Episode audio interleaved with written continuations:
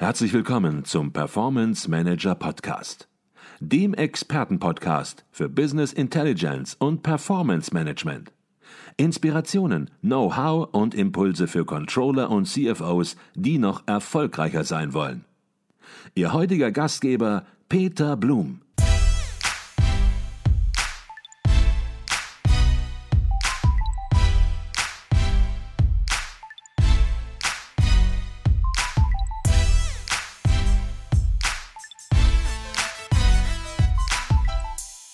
Herzlich willkommen im Performance Manager Podcast. Mein Name ist Peter Blum. Ich bin Geschäftsführer der Business Intelligence Beratung Advisio und Ihr Gastgeber im Podcast. Heute sprechen wir über Business Continuity Management und Controlling. Das ist das Schwerpunktthema der aktuellen Ausgabe der Fachzeitschrift Controlling. Ich freue mich, Dazu heute mit Professor Dr. Burkhard Pedell von der Universität Stuttgart zu sprechen. Er ist Mitherausgeber der Zeitschrift und hat das aktuelle Heft federführend konzipiert und die Beiträge der verschiedenen Autoren koordiniert. Und wie immer versuchen wir hier im Performance Manager Podcast zeitgleich zur Veröffentlichung jeder Ausgabe einen möglichst kompakten Überblick zu geben. Doch bevor wir nun ins Heft einsteigen, zunächst mal herzlich willkommen im Performance Manager Podcast, Professor Dr. Burkhard Pedell. Ja, herzlichen Dank. Ich freue mich, dass wir Gelegenheit haben, über das aktuelle Heft zu sprechen. Das aktuelle Heft, das ein sehr wichtiges Thema aus meiner Sicht beleuchtet. Schwerpunktthema lautet Business Continuity Management. Und jetzt werden manche eine Idee haben, was sich dahinter verbirgt. Und manche werden sagen, Mensch, das wäre ganz gut, wenn wir das hier nochmal im Podcast auf den Punkt bringen. Also auf den Punkt gefragt, worum geht es diesmal? Starten wir vielleicht mit der zentralen Aufgabe des Business Continuity Managements oder kurz BCM, also die Fortführung der Geschäftstätigkeit und äh, im Rahmen dessen insbesondere die Bereitstellung der essentiellen Produkte und Services des Unternehmens, auch wenn schwerwiegende Ereignisse und Entwicklungen eintreten. Und das gilt das abzusichern. Und es zielt dann darauf ab, äh, kann man sagen, die operative Widerstandsfähigkeit oder die operative Resilienz des Unternehmens zu stärken und in dem Themenschwerpunkt betrachten wir das insbesondere aus dem Blickwinkel, welchen Beitrag kann das Controlling zur Unterstützung des BCM leisten und wie kann umgekehrt natürlich auch das Controlling von einer Zusammenarbeit profitieren. Mhm. Jetzt weiß ich, dass Sie sich natürlich immer sehr viele Gedanken machen zu den jeweiligen Themenschwerpunkten und Sie versuchen da eben die wichtigen Themen auch zu greifen, die für viele relevant sind. Und dann fragt man sich eben natürlich, warum haben Sie gerade jetzt dieses Thema gewählt? Wenn das Thema grundsätzlich ist im Grunde genommen schon traditionell sogar, wenn man so will, von der Idee her im Rechnungswesen verankert. Dort spricht man schon seit jeher vom Going Concern Prinzip eben, dass es darum geht, das Unternehmen weiterzuentwickeln und immer darum rankt im Grunde genommen eben den Fortbestand des Unternehmens im Blick zu haben. Was hat sich verändert? Ja, wenn wir mal so draufschauen, äh, was so die, die zentralen Geschäftsrisiken sind, und es gibt, äh, wenn wir auf das, die, das aktuelle Allianz-Riskbarometer mal, mal schauen, dann ist das Risiko Betriebsunterbrechung äh, an allererster Stelle. Und das wiederkehrend, was war im letzten Jahr schon genauso, die Ursachen, die wir dahinter betrachten, die sind natürlich eher auch aus aktuellen Situationen herausgetrieben. Also allgemeiner Treiber sind natürlich diese globalisierten, hochkomplexen und auf Effizienz getrimmten Liefernetzwerke, fast schon sprichwörtlich. Und äh, denken Sie nur an die schwerwiegenden Verwerfungen, welche die Blockade des Suezkanals durch die Ever Given im März 2021 ausgelöst hat. Und durch die starke Vernetzung der Wirtschaft haben die Häufigkeit und vor allem der Impact solcher Ereignisse nochmal deutlich zugenommen. Äh, die geopolitische Lage verschärft ist nochmal und es sind eben nicht nur die Lieferketten, die davon betroffen sind, sondern auch die, die eigene Produktion, auf der anderen Seite die Distribution, zum Beispiel wegen der Verfügbarkeit von Personal und Energie. Das war natürlich im letzten Jahr ein großes Thema. Zunehmende Cyberrisiken sind ein weiterer Faktor, der wiederum innerhalb der Fragen, was denn so diese, diese Geschäftsunterbrechungsrisiken treibt, auch traditionell sehr, sehr weit oben steht. Und last but not least hat natürlich auch durch die globale Erwärmung nochmal das Risiko von Naturkatastrophen sehr stark zugenommen. Also wir haben einen, einen Mix von Faktoren, die alle leider dazu führen, dass das Thema drückend aktuell ist. An dieser Stelle eine kurze Unterbrechung in eigener Sache. Wir bei Advisio erweitern unser Consulting-Team. Wenn Sie Business Intelligence Tools und Projekte in der Praxis erleben möchten, dann werden Sie Teil unseres Teams und bewerben sich als Consultant, Junior Consultant oder auch für ein Praktikum. Alle Informationen finden Sie unter www.advisio.de slash Karriere. Ich freue mich auf unser Kennenlernen und weiter geht's im Podcast. Mhm. Jetzt gibt es ja einmal im Jahr eine Spezialausgabe der Fachzeitschrift Controlling und diese Spezialausgabe, die haben Sie dem Thema Risikomanagement gewidmet. Da gehen Sie mit großer Breite und Tiefe auf dieses Thema ein. Über 100 Seiten, wenn ich das so grob abschätze, haben sich dem Thema gewidmet und sozusagen könnte man jetzt sagen, Business Continuity Management ist in gewisser Weise auch eine logische Fortsetzung des Themas. Vielleicht können Sie das auch noch mal herausarbeiten. Welche Überschneidungen und welche Abgrenzungen gibt es zwischen diesen beiden Themen? Ja, vielen Dank zunächst mal, dass Sie auch in dem Zusammenhang auf diese Spezialausgabe hinweisen, die ja auch aktuell verfügbar ist und die ähm, Professor Martin Kiebel von der Universität Siegen und ich gemeinsam äh, verantwortet haben in diesem Jahr. Ja, sowohl das Risikomanagement als auch das BCM gehen im Kern mit dem Risiko von Störungen um. Insofern haben sie erstmal einen gemeinsamen Betrachtungsgegenstand, kann man sagen. Sie haben von daher eine sehr enge Verbindung und sollten auch unbedingt aufeinander abgestimmt werden. Aber sie kommen eigentlich erstmal von unterschiedlichen Ausgangspunkten und haben auch unterschiedliche Schwerpunkte. BCM geht von den essentiellen Funktionen und Prozessen aus. Risikomanagement kommt eher von den sie bedrohenden möglichen Ereignissen und Entwicklungen, also von den Störungen. Und der Fokus ist auch ein bisschen anders. Das BCM ist jetzt nicht auf alle Risiken ähm, ausgerichtet, sondern enger auf die Risiken, die eben die Bereitstellung essentieller Produkte und Services betrifft. Also ganz klar mit diesem operativen Fokus. Mhm. Okay. In der Fachzeitschrift Controlling, da geht es natürlich immer um Controlling und Sie haben das auch am Anfang klar herausgearbeitet. Es geht nicht nur um Business Continuity Management, sondern es geht eben auch darum, welchen Beitrag das Controlling zu liefern hat, welche Methoden, welche Tools, welche Rolle das Controlling spielt. Vielleicht, bevor wir in die einzelnen Beiträge des Heftes einsteigen und dann natürlich noch konkreter werden, können Sie hierzu generell etwas sagen. Was ist das grundsätzlich für ein Mosaiksteinchen, das das Controlling in diesem Zusammenhang zu liefern hat? Ja, weil wenn wir da an den, ich mal, Kernaufgaben des Controllings äh, ansetzen, also ich denke mal, der Punkt Informationsbedarfsermittlung und ähm, Informationsbeschaffung und eine enge Begleitung des Business Continuity Management bei diesen Themen ist mit Sicherheit das, was mir als erstes einfällt. Und da geht es natürlich insbesondere darum, äh, wenn es darum geht, den, äh, den, den, den Impact von Störungen auf essentielle Produkte und Services zu ermitteln, dort eben die sag mal, Effekte auf die Ergebnissituation aufzuzeigen, um dann auch eine Priorisierung entsprechend vornehmen zu können. Dann werden im äh, Business Continuity Management, wir werden uns sicher noch darüber unterhalten, ja bestimmte Kennzahlen verwendet. Und äh, bei der Ermittlung dieser Kennzahlen kann das Controlling äh, Unterstützung leisten, dann auch bei der Einbettung in die Unternehmenssteuerung, wenn es darum geht, wie wir Abwägungen gegen andere Unternehmensziele vornehmen. Da hat das Controlling eine, eine zentrale Rolle und aber auch im Hinblick darauf, dass wir die Tätigkeiten des Business Continuity Managements mit anderen Unternehmensfunktionen dann entsprechend äh, abstimmen.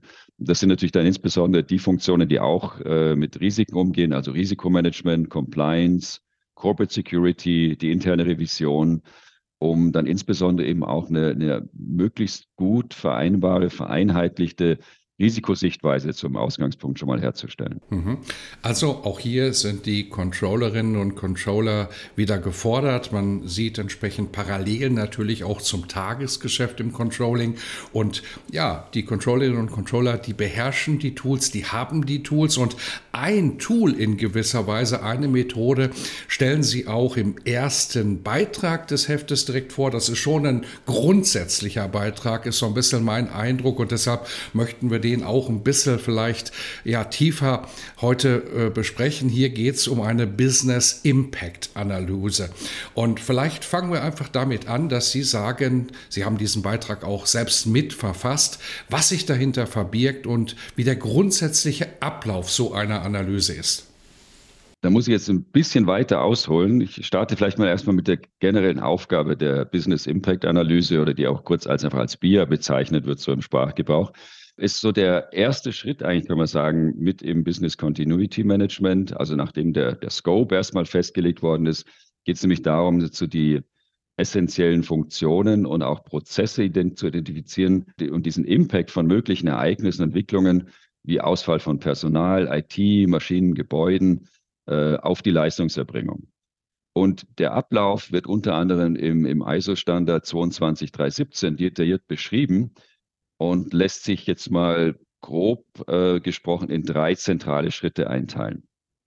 Im ersten Schritt geht es darum, die in, in Abstimmung mit dem Top-Management die Produkte und Services des Unternehmens zu priorisieren äh, um dann zu sagen, welche sind die essentiellen, also das einzugrenzen, weil wir können, ähm, wir gehen mit dem Tool nicht auf das komplette Leistungsspektrum, sondern wir gehen dann eben auf Hauptumsatzträger äh, und, und fokussieren uns da. Im Ergebnis bekomme ich dann, wenn ich diesen ersten Schritt durchgeführt habe, auch die, die, den Überblick über den Impact von Störungen und kann auf der Basis dann festlegen, was ist so der, Zeithorizont, innerhalb dessen die Produkte und Services nach einer Störung unbedingt wieder verfügbar sein müssen. Und wir messen es mit der sogenannten Maximum Tolerable Period of Disruption. Sorry für den englischen Begriff an der Stelle, aber das ist eben die gängige Kennzahl an der Stelle. Und gehen dabei immer auch von, von Worst-Case-Szenarien aus. Das ist vielleicht auch nochmal wichtig, um das als Kerngedanke der BIA auch zu verstehen. Also zum Beispiel betrachten wir den ungünstigen Zeitpunkt des, äh, des Auftretens einer Störung, um zu sehen, was müssen wir da entsprechend an Gegenmaßnahmen einleiten. Wenn wir dies äh, soweit festgestellt haben, brauchen wir noch, ne, müssen wir noch Ziele festlegen. Und da geht es dann eben darum zu sagen, was ist denn so die, äh, die Zielvorstellung? Und da haben wir eine weitere Kennzahl, die sogenannte, das sogenannte Recovery Time Objective. Und das darf natürlich nicht länger sein als diese, diese Maximum Tolerable Period of Disruption. Und da kommt jetzt auch eben das Controlling wieder ins Spiel, dass man sagt, wenn wir diese Recovery Time Objective festlegen wollen, wie wägen wir das gegen andere Ziele ab? Weil, die, sagen wir, diese, diese Business Continuity kommt ja nicht umsonst, sondern ich muss ja Maßnahmen ergreifen, vielleicht Redundanzen einbauen etc. Und diese Abwägung muss ich vornehmen. Das wäre der erste Schritt. Die, der zweite und der dritte sind etwas schneller erklärt. Abgeleitet aus dieser Priorisierung von Produkten und Services geht es dann darum, eben die zugehörigen zeitkritischen Aktivitäten im Unternehmen zu ermitteln. Und aus den Aktivitäten wiederum im dritten Schritt zu sagen, was sind die dafür notwendigen Ressourcen? Also zum Beispiel Mitarbeitende, Maschinen, Daten, IT-Systeme, aber eben auch die Finanzen, die wir brauchen, um diese Aktivität innerhalb des, äh, der, des vorgestellten Rahmens dann auch wieder aufrechtzuerhalten beziehungsweise wiederherzustellen. Und wenn wir die Ergebnisse dann haben über diese äh, entsprechend äh, kritischen Ressourcen, dann kommt das Top-Management äh, wieder ins Spiel, wenn es darum geht, eben Strategien und Maßnahmen äh, festzulegen, um die Business Continuity möglichst gut abzusichern im Sinne des vorher im, im Rahmen dieser BIA erarbeiteten Zielvorstellungen. Mhm. Jetzt werden einige sagen, Mensch, das klingt interessant, das klingt ja beinahe wie ein Kochrezept, da müsste man jetzt ein bisschen tiefer einsteigen und die gleichen werden sagen, Mensch, das ging jetzt aber verdammt schnell, da wurden Kennzahlen erwähnt und ich bin da vielleicht gar nicht richtig mitbekommen und ich brauche mehr Details. Dann sei vielleicht an dieser Stelle erwähnt, dass man natürlich die Fachzeitschrift Control Auch abonnieren kann. Sie erscheint sechsmal im Jahr und zusätzlich gibt es eine Spezialausgabe. Wir haben darüber schon gesprochen.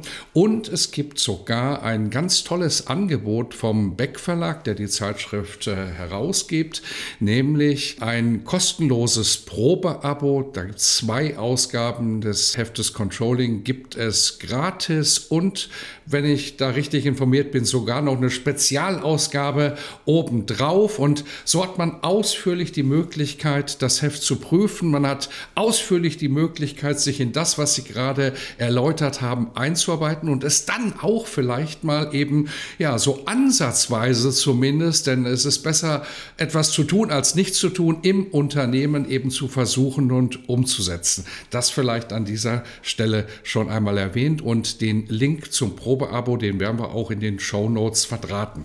Jetzt ist es ja so, Sie haben gerade die Business Impact Analyse in groben Zügen dargestellt. Man macht sowas nicht zum Selbstzweck. Man sagt im Controlling nicht, Mensch, da haben wir nichts zu tun und dann machen wir mal eine Business Impact Analyse. Eine Business Impact Analyse hat natürlich ein Ziel und ein Ziel, das Sie auch herausarbeiten, ist Aufbau organisationaler Resilienz. Es geht darum, widerstandsfähiger in gewisser Weise zu werden im Unternehmen, proaktiv sozusagen auch schon die Dinge zu erkennen, die da möglicherweise aufs Unternehmen zukommen können, entsprechende Vorkehrungen zu treffen.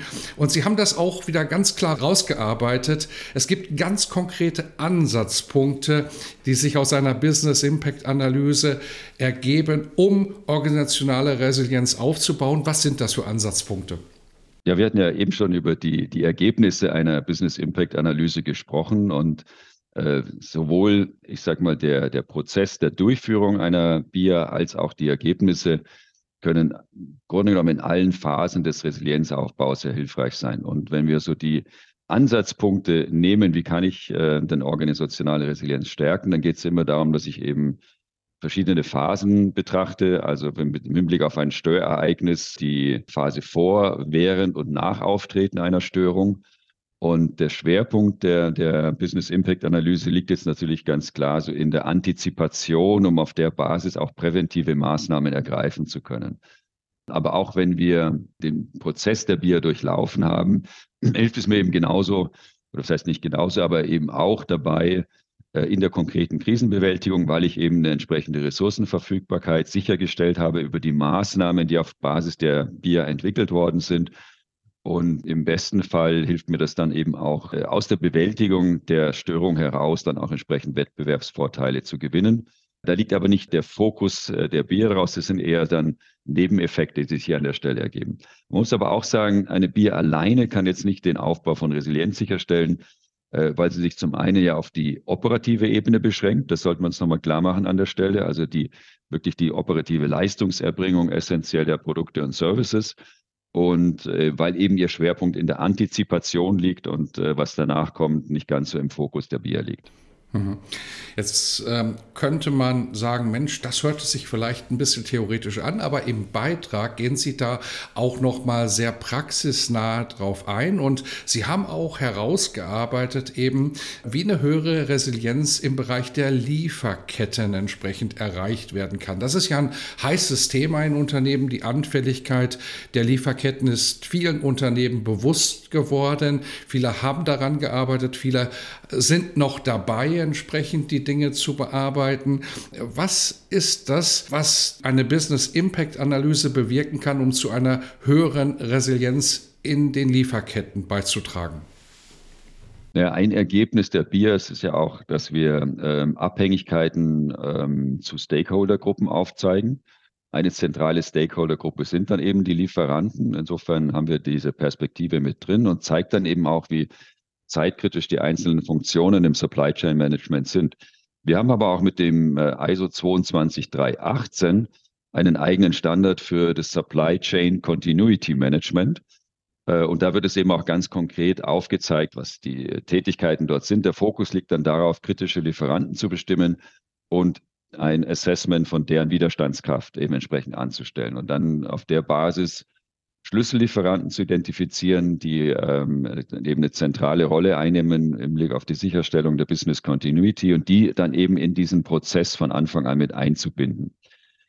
Wir mal so etwas abstrakter gesprochen, gibt es ja, äh, sag ich mal, in der, in der Literatur einige Eigenschaften resilienter Supply Chains, die so identifiziert werden, nämlich äh, die Agilität, dann so das Pärchen Flexibilität und Redundanz, die Kollaboration in der Supply Chain und die Sichtbarkeit über die Supply Chain hinweg. Und in dem Beitrag zeigen eben Melanie Kühlem und ich, dass alle vier Eigenschaften durch die Durchführung einer BIA gefördert werden. Also wenn wir nur an das Thema Flexibilität und Redundanz denken, dann zeigt die BIA ja sehr schön, wo, an welchen Stellen äh, Ressourcen benötigt werden, äh, um dann eben diese Business Continuity entsprechend sicherzustellen.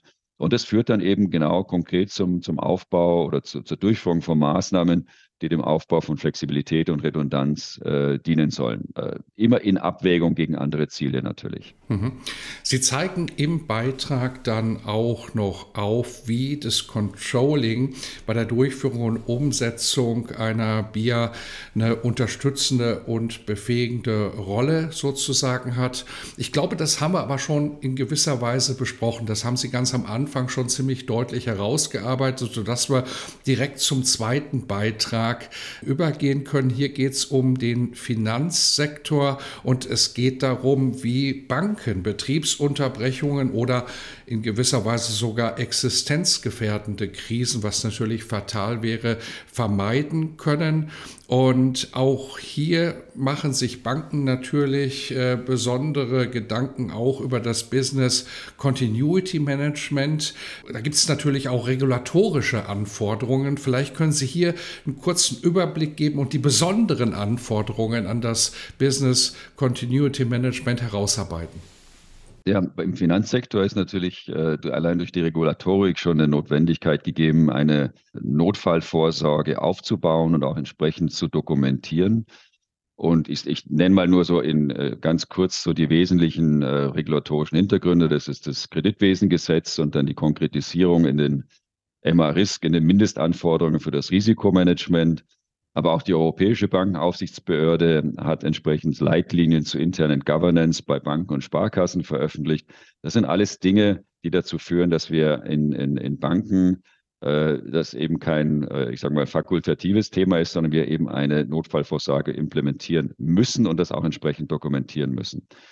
Und äh, der Beitrag beschreibt dann eben sehr schön so die vier zentrale Anforderungen, die sich eigentlich daraus ergeben. Das eine ist, dass wir eine, die Gesamtverantwortung für das Business Continuity Management bei der Geschäftsleitung haben und die natürlich entsprechend äh, Ressourcen für die Einrichtung einer Notfallvorsorge äh, zur Verfügung stellen muss, muss die Rahmenbedingungen schaffen dann müssen entsprechende Konzepte für äh, Notfälle erarbeitet werden. Das muss natürlich mit der Geschäftstätigkeit und dem Risikoprofil der jeweiligen Bank äh, übereinstimmen. Das kann also auch nicht komplett von der Stange sein, sondern muss konkret auf die Bedürfnisse des einzelnen Hauses zugeschnitten sein.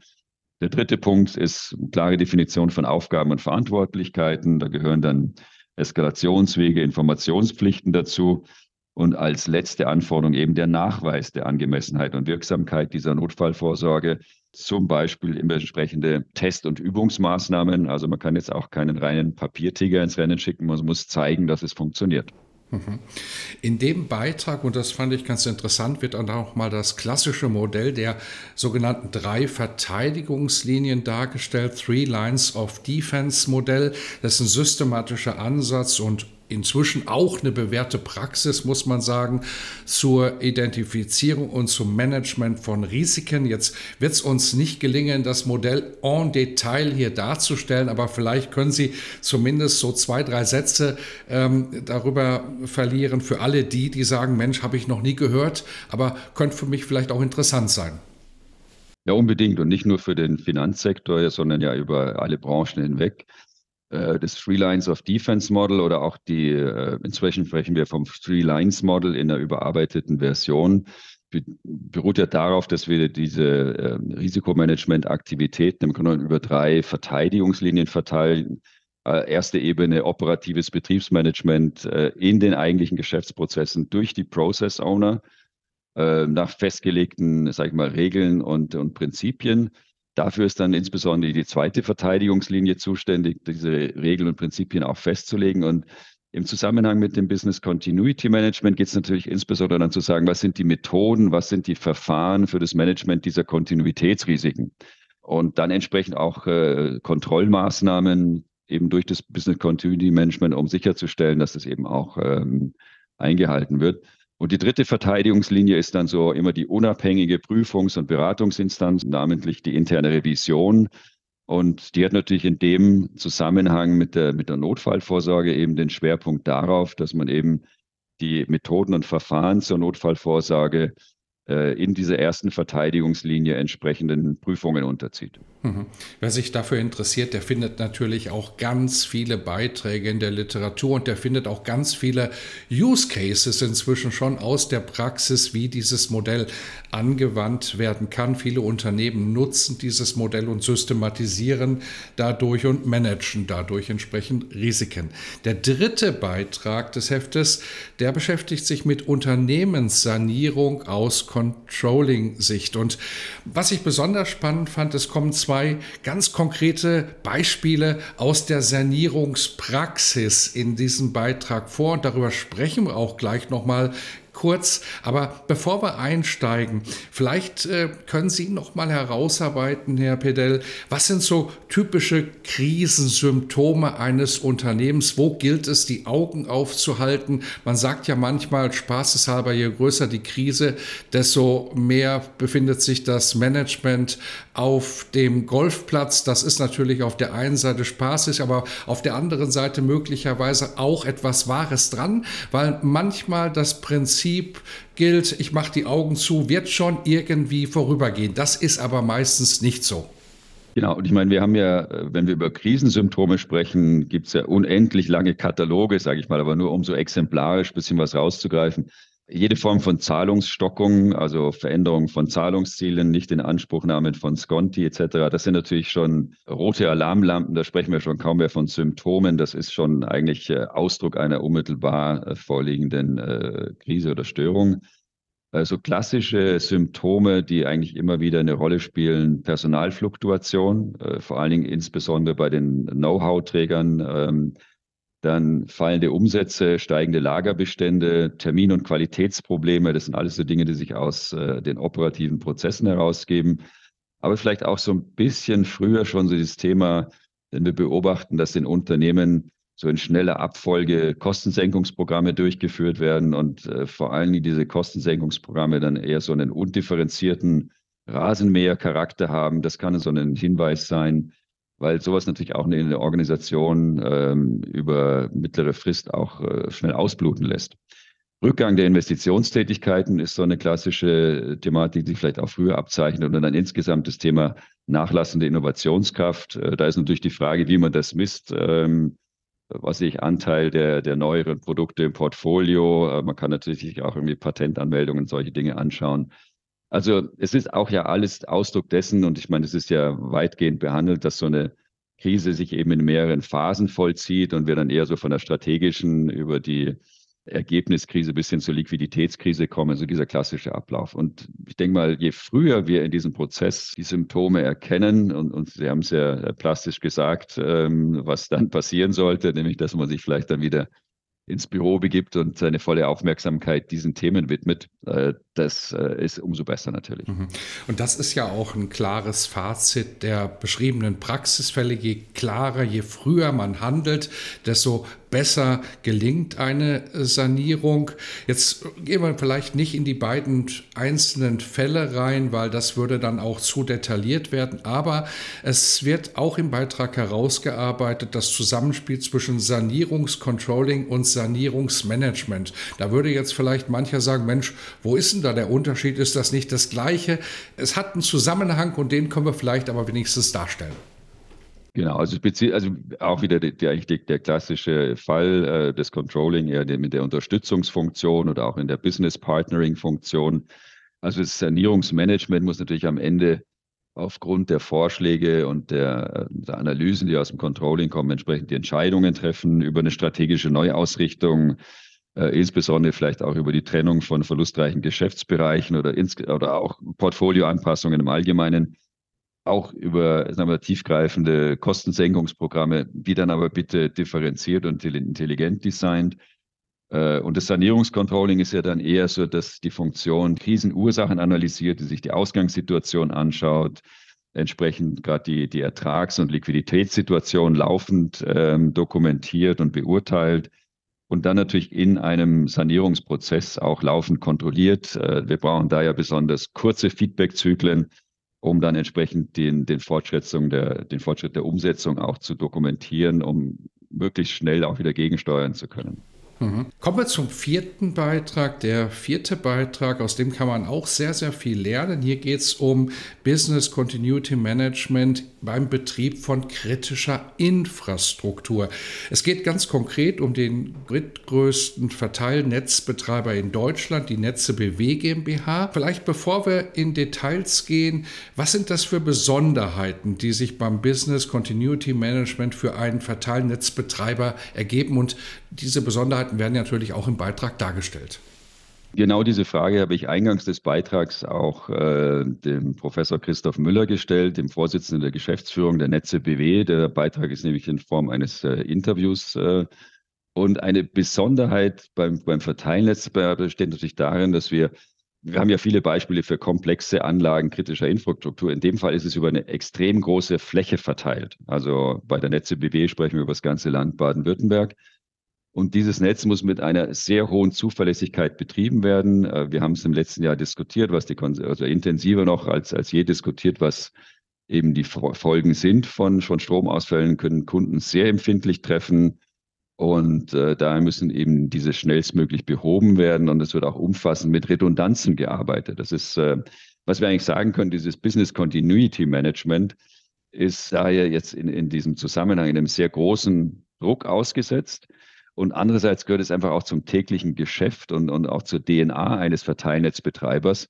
Also so dieses äh, ist gar nichts, was so on top geschieht, sondern was ganz selbstverständlich eben auch hier zu den Prozessen gehört. Und insofern ist es natürlich auch immer ein gutes Beispiel, um von solchen Organisationen, wo das so zur gelebten Praxis äh, sehr, sehr intensiv gehört, auch was äh, sich abzuschauen. Mhm.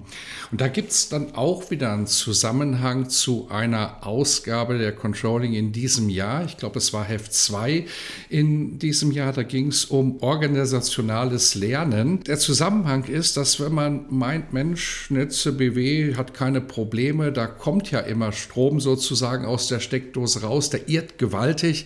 Hier gibt es genug Themen, hier gibt es genug Fehler und diese Fehler, die müssen analysiert werden. Und es geht eben darum, aus eins Einzelfällen dann eben auch ein Muster zu erkennen und fürs Unternehmen zu lernen, um dann proaktiv eben damit umzugehen. Eben ein klassisches Thema der Business Continuity. Vielleicht können Sie diesen Zusammenhang zum organisationalen Lernen ähm, kurz auch noch mal ein bisschen präziser darstellen.